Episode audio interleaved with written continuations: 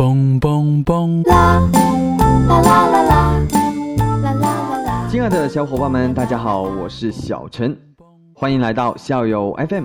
本电台是由荔枝 FM 独家包养有声电台，欢迎广大听众朋友们收听订阅。今天呢，就和大家分享一篇文章，题目叫做《如果只能选择丑和穷》，我选择单身。看到这题目吧。感觉没有太多为什么，就觉得这个题目深深的吸引了我，啊，感觉就是我喜欢的这一种文章的类型吧，这就是我的菜。好啦，不多说，我们大概花十分钟左右的时间，我读你听，我们干了这一碗鸡汤。在遇到何先生之前，我经历过两段感情。在此之前，我的感情世界就像一个巨大悲剧一般存在，而这两段戛然而止的感情，就成为了一个丑、一个穷的代名词。和陈品认识的时候，我刚上大学，那时候对一切新鲜事物都感到十分好奇，而作为学长的陈品，无疑成为我打开大学生活的第一扇窗户。陈品长相一般。身材一般，谈吐气质都很一般，就是那种被丢进大学里最不起眼的一类人。就连那刚刚认识不久的舍友，在我和陈品出双入对的时候，都会劝说：像这样平淡无奇的男生，和你站在一起根本不搭呀。陈品那时候是学生会宣传部副部长。每次开会，他都会刻意的在我桌上留下一瓶水。空闲的时候，他会约我到学校四周逛逛，说学校之前发生的一些趣事，会告诉我哪些人是学校的风云人物，在他们身上又发生了哪些八卦事情。不知道从什么时候开始，他都会每天早上买好早餐，站在宿舍楼下等我。即使周末也会看着我吃完早餐才会满意离去。那时候，因为未曾经历过爱情，别人对自己一点点好，在心中都会无限的放大。那种被爱护、被关心的感觉，真的让人一下子掉进了一段感情之中。在我生日那天晚上，陈品把我约到了学校后面的草坪上。站在用蜡烛点好的爱心旁边，陈平手上抱着一大束鲜艳的玫瑰。那一刻，我真的觉得我已经彻底的喜欢上了这个人。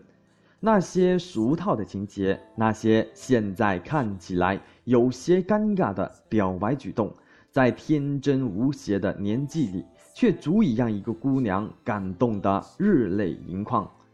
所以。在那时候，陈品刚说出“做我女朋友吧”这几个字的时候，我想都没想就直接答应了。在我眼中，陈品一直是一个木讷踏实的男生，从一开始对我一心一意，没有虚头巴脑的那一种甜言蜜语，唯独在那天晚上，他抱着我说：“蓉蓉，你放心，我一定会对你好的。”而我在感动之余信以为真，只是没想到的是，才短短的三个月时间里，就有朋友告诉我，这些天看到陈平和另外一个大一的女生走得很近，甚至有些暧昧。我起初不信，因为在我面前，陈品从来都是仙熏一样，从来都没有表现哪怕一点点的不耐烦。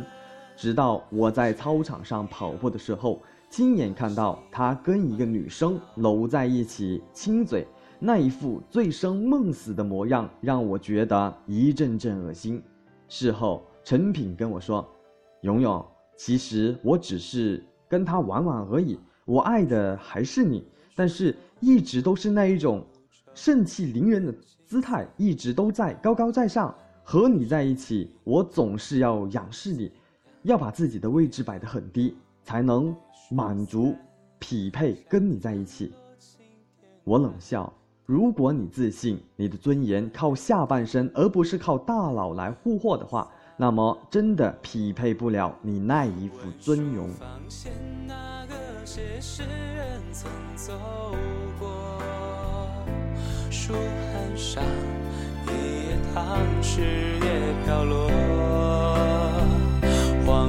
千年，我站在无意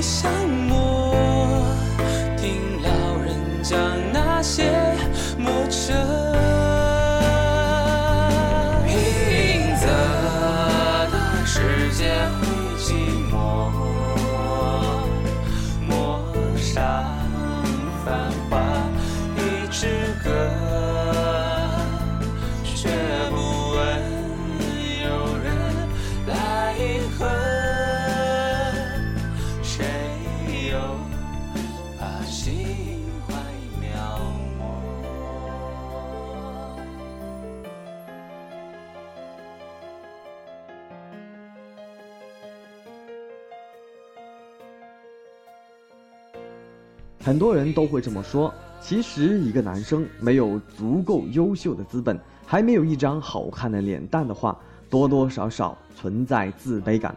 他们会把握身边任何一个足以让自己信心增长的机会，而获得异性的青睐也是一种方法。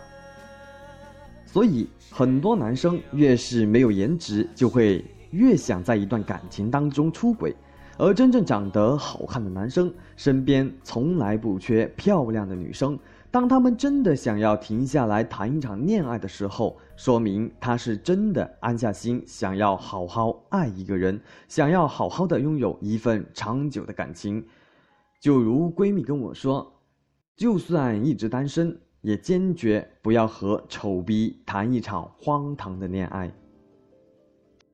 和陈品分手以后，我一度不相信感情。我觉得每一段感情都是一种危险的关系，一旦陷入，如果抽离不及时，到最后伤心的还是自己。我也一直觉得，可能在此之前，我真的很难再喜欢上一个人。直到大学毕业那一年，我遇见了张涵。张涵是那一种一眼看过去都会让人产生好感的男孩子，干净。爽朗，走到之处仿佛自带阳光。那个时候我刚失业，日子过得紧巴巴的，吃饭都成了问题。张涵打电话跟我说：“勇勇，你别老窝在家里吃泡面，你出来，我请你吃大餐。”感动得让我老泪纵横。其实张涵所谓的大餐，不过是在大学城旁边一家面店吃麻辣烫而已。可是那一餐真的是我在那一段时间吃过最美味、最好吃的一餐。我一边吃，看着热气腾腾的肉片，眼泪大颗大颗的掉下来。我说：“张涵，你真好，我都落难成这样子了，你都还没有抛弃我。”张涵大大咧咧的笑着说：“只要你愿意，我可以请你吃一辈子麻辣烫的。”我听出他的言外之意，脸上。顿时火辣辣的烫了起来。其实要想说对张涵没有好感，我觉得那是自欺欺人。可是因为前车之鉴，我不敢那么轻易的走进下一段感情。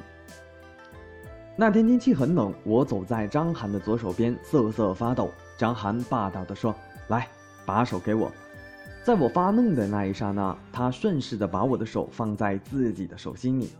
男生的温度瞬间让我觉得温暖了很多，那么有意无意的，从那一天起，我就成为了张涵的女朋友。张涵的家境一点都不好，从小父母离异，他母亲靠农活将他拉扯至今。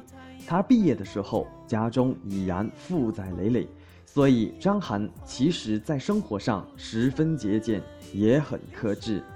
大冬天上班，从来不坐公交。而是骑着那一辆跟自己四年的二手自行车，每次看到他冷得满脸通红时，我就忍不住的心疼。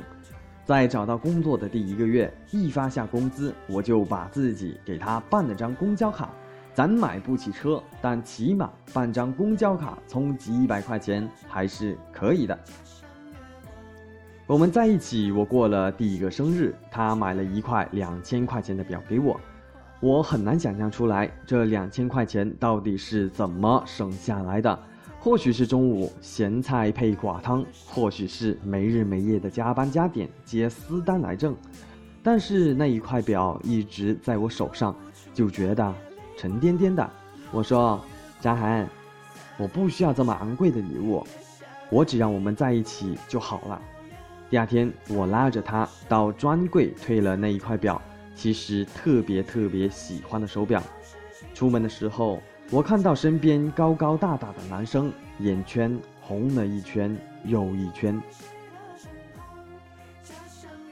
刚离开专柜，陈涵转身抱着我说：“蓉蓉，等以后咱有钱了，我一定要给你买好多好多礼物给你，你喜欢的，咱都买。”我含着泪点，点点头，一言为定。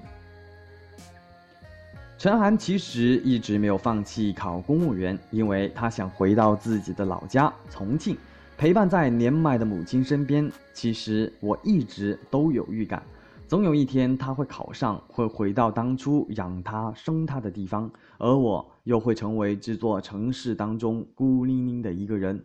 有时候我会问他，我说：“陈涵，如果你考上了公务员，那我呢？”他说：“那你跟我一起呗。”到时候我养你，我说好啊，你养我。毕业后的那一年，陈涵真的如愿以偿的考上了他们县城的公务员，而我因为种种原因，还是选择留在了长沙。分隔了两地之后，我们逐渐的从一开始每天电话、视频、微信，到两三天才通一个电话、发一次短信。因为我的工作逐渐走上了轨道，而他也开始越来越忙。我要努力的在这一座城市扎根下去，让自己活得精致饱满一些，而他也要努力的在新环境中找到立足点。半年之后，陈涵发短信跟我说：“勇勇，对不起，我们还是分手吧。我在这一边相亲了一个姑娘，她是某副局长的女儿，我妈妈觉得她条件挺好的。”打算结婚了。看到陈涵那一条短信，我并没有当即大哭起来，也没有什么特别难过，只是觉得有些突然，但是又觉得好像早就注定好了。从他离开长沙的那天起，我们注定要分开了。我打车经过大学城，突然想起了当初陈涵请我吃麻辣烫的场景，眼泪突然的控制不住。坐在后座，他哭起来，把出租车司机吓得够呛，一直问我说：“姑娘，你没事吧？”我说：“没事，大叔，只是突然想起曾经养过的一只猫，最后走丢了，不知道它现在饿不饿，心里难不难受。”司机大叔说：“小姑娘，你心地真善良。”后面，陈涵给我发短信说：“蓉蓉。”其实我们不是败给了感情，而是败给了贫穷。我不想说，我到现在最后爱的还是你。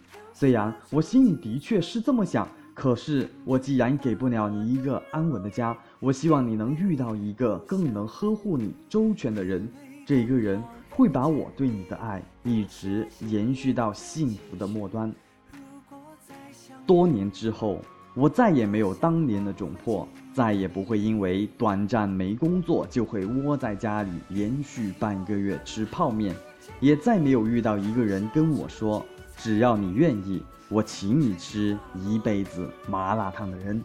但是，我想，我再也不要遇到这样的一个人，因为倾注的感情最终还是因为无力改变现实而注定无处安放，到最后。还是留一个人在偌大的城市独自飘零。如果一直都没有一个护我周全的人出现，我真的宁愿一直单身下去。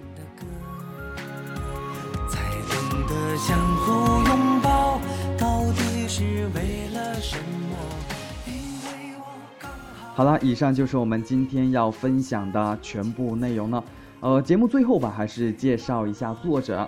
作者是席慕蓉蓉，自柔撰稿人，一个爱烘焙、爱做梦、爱旅行的毒舌奇女子。大家有时间的话，还是去关注一下作者。那前段时间呢，我和鱼儿渔翁和他们都提过啊，发表过自己的主题意见。那上一期我们也提到过，你是选择手机还是选择爱情？嗯，可能在我们这种选择题面前啊，很多人都会说爱情，当然是爱情啦。可能是不是我们呃是这么想的，我们自己知道。但是在爱情面前，没有对，也没有错，也没有抱怨啊。我喜欢用这样的一句话来形容：树欲静而风不止，民欲归而国不移，子欲养而亲不在，我欲爱而你不来。好好把握吧。喜欢我的节目，就在节目下方点个赞呗。节目下方留下你精彩的评论。我是小陈，我们明天再见，拜拜。好遇见你，留下十年的期许。